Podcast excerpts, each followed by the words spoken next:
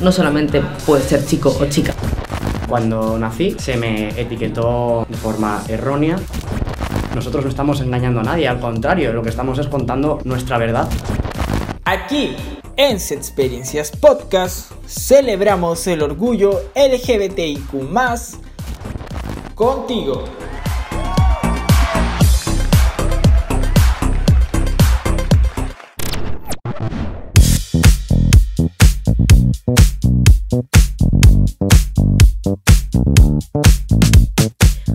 Chicos, ¿qué tal? Bienvenidos a Sex Experiencias, tu podcast de confianza. Ya nos conocen, soy Kerry Prado y el que me acompaña como siempre es Miguel Ángel Guerrero.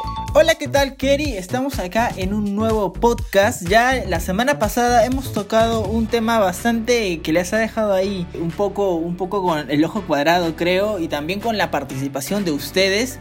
Pero ahora Kerry, me pregunto, ¿cuál es el tema de esta semana? El tema de esta semana, Miguel, es el orgasmo femenino. Sí, este tema es algo tabú, por así decirlo, entre comillas, pero es necesario este conocimiento sexual para una mayor libertad en las mujeres. En este podcast tocaremos los tipos de orgasmos, las dudas y como siempre vamos a destapar tus mitos. Así que comencemos. ¿Sabías que el 8 de agosto es el Día Internacional del Orgasmo Femenino? El objetivo de este día es que las mujeres se conozcan y entiendan que explorar su cuerpo es un derecho propio para un mayor autodescubrimiento sexual.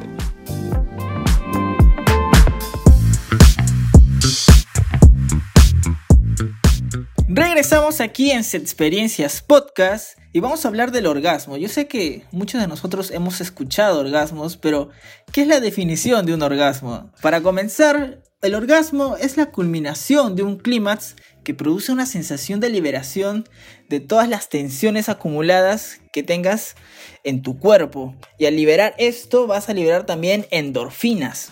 Sin duda, Miguel, pero la pregunta es, ¿cómo lo experimentan las mujeres? Bueno, Kerry, según la terapeuta sexual Elena Riera para Salud Spot, y como tú muy bien comprenderás, cuando las mujeres tienen un orgasmo, sienten varias contracciones en distintos niveles de intensidad. Un orgasmo promedio puede presentar entre 5 a 9 contracciones y puede durar algo de 8 segundos y en el mejor de los casos durar hasta más de un minuto. Y bueno, bueno, otra pregunta es, y yo sé que tú tienes la respuesta, Kerry, ¿cuáles son los síntomas del orgasmo femenino? Bueno, Miguel, según ese mismo artículo de Salud Spot, los síntomas que presentan sería el aumento de la presión arterial, la respiración agitada y la frecuencia cardíaca. También vemos que hay una contracción en el útero y la plataforma orgásmica, sin olvidar que hay una sensación subjetiva, más que nada de plenitud o esa explosión de placer, por así decirlo. Pero después de este orgasmo, la mujer atrofiesa una fase de recuperación de la excitación, pero sin embargo, si es que vuelve a ser estimulada antes de que se reduzca esa tensión sexual, puede llegar a presentar una serie de orgasmos sucesivos. Y ahí es donde influye mucho la estimulación sexual, Kerry, porque hay muchos centros de placer para una mujer. Por ello es que vamos a mencionar los tipos de orgasmos femeninos que existen.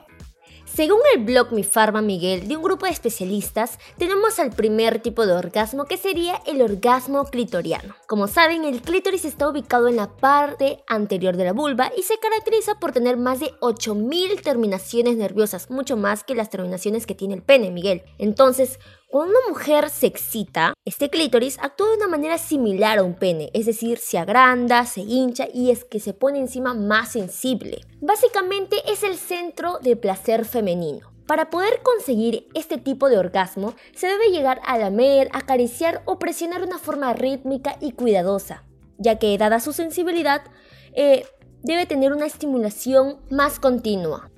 Otro tipo que tenemos es el punto G y el punto A. El punto G lo vas a encontrar debajo del hueso púbico a 4 o 5 centímetros de la entrada de la vagina. Para experimentar un orgasmo de este tipo te recomendamos estar boca abajo para una penetración con movimientos circulares. Y en el caso del punto A, se encuentra más al fondo de la vagina y la matriz, hacia la zona del ombligo, así que se necesita una penetración mucho más profunda. Y por último tenemos al orgasmo de partes corporales no genitales. ¿A qué me refiero? El cuerpo está conectado a través del sistema nervioso y tanto los pezones como senos se incluye ahí. Muchas mujeres tienen la habilidad de llegar al orgasmo clímax, por así decirlo, solo con la estimulación de los pezones y los senos. Pero para poder llegar a ese punto, necesitamos tener una correcta estimulación. Qué, qué interesante y qué emocionante aprender acerca de todos estos tipos. Pero ya, sin más perder el tiempo, vamos a ir a la sección de los mitos.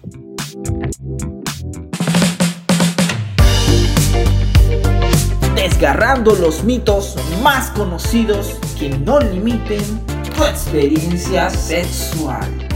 Ahora que estamos en la sección de mitos, de esas falsas creencias que limitan tal acto del orgasmo, vamos a destaparlos por los especialistas que vamos a mencionar. El primer mito es, ¿solo se puede tener un orgasmo por medio de la penetración? Eso es falso, Miguel. Según la sexóloga Flavia Dos Santos, señala que se puede tener un orgasmo sin penetración, ya que es una respuesta psicológica en la mujer, donde también la imaginación influye mucho. Bien es cierto que en la vagina se encuentra el ya mencionado por nosotros el punto G, una extensión del clítoris que puede ser estimulada y producir orgasmos, pero la penetración no es ningún caso imprescindible para alcanzar un orgasmo. Además, se llega al orgasmo directo por el adecuado estímulo que se brinda al clítoris. Como recordaremos, el clítoris tiene más de 8000 terminaciones nerviosas, a diferencia de la vagina que no tiene en sí. Por eso también un dato curioso es de que como tu vagina no tiene terminaciones nerviosas, puedes usar tampones y la copa menstrual sin notarlos. El segundo sería, hay mujeres que pueden ser multiorgásmicas y otras no. Keri, eso es falso. Sí, Miguel. La sexóloga Valeria Tasso menciona que todas las mujeres pueden ser multiorgásmicas poco a poco, pero lo que pasa es que tienen que permitírselo al momento de conocer bien su cuerpo. Ella dice que después de un orgasmo la mujer es capaz de volver a excitarse, llegar a esa fase de la meseta y tener otro orgasmo, y así sucesivamente las veces que ella desee. Durante el periodo, o sea, esa fase de descanso después de un orgasmo, no es tan marcado como en los hombres después de haber eyaculado. El orgasmo femenino no es igual que el orgasmo masculino. Digamos que no todas las mujeres sienten el orgasmo de la misma manera. Algunas llegan a sentir como si fuera una bomba atómica y otras como si fueran pequeñas explosiones en su cuerpo. Siguiente mito. ¿Con la llegada de la menopausia se acaban los orgasmos? Eso también es falso, Miguel. En el blog del Dr. Aki menciona que siempre se ha intentado dar una fecha de caducidad para la sexualidad en la mujer, sobre todo en esta etapa, pero no hay evidencia científica que pueda asegurar que existe esta fecha de caducidad. Los orgasmos no desaparecen. Y en realidad la lubricación puede disminuir, pero la utilización de lubricantes sexuales puede ser la solución. Puede que con el tiempo la vagina se atrofie, pero el clítoris mantiene sus terminaciones nerviosas y no envejece. Por eso no hay límites para el placer sexual por la edad. Y el último mito sería, la anorgasmía es sinónimo de que algo no funciona bien en el cuerpo de una mujer. Pero antes de que respondas, Miguel, déjenme comentarles que la anorgasmía es un término médico para definir la dificultad de no poder alcanzar el orgasmo. Ahí sí me atrapaste, pero también voy a decir que es falso solo para no quedar mal.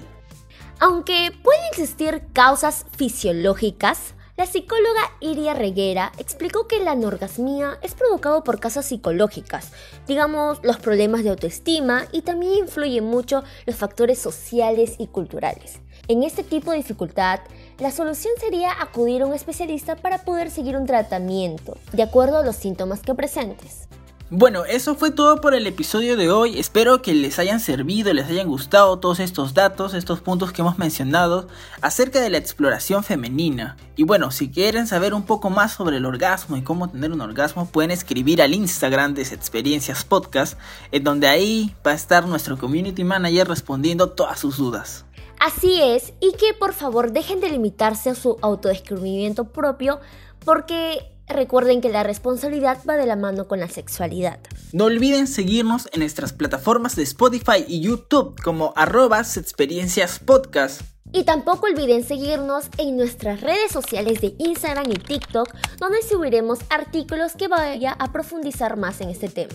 Estén muy atentos a esos artículos que les ponemos todo nuestro esfuerzo, más, más que nada el esfuerzo de nuestra productora Shaoni está ahí plasmado, así que por favor, espérenlo, léenlo y disfrútenlos. Y si desean participar, subiremos un post donde nos puedan comentar sus dudas. Además, no se pierdan de nuestro siguiente podcast en donde tendremos a un especialista con el tema que ya les estaremos contando durante la semana. Listo chicos, nos despedimos. Soy Miguel Ángel Guerrero. Y yo, Keri Prado. Y, fuimos, los expertos, del momento.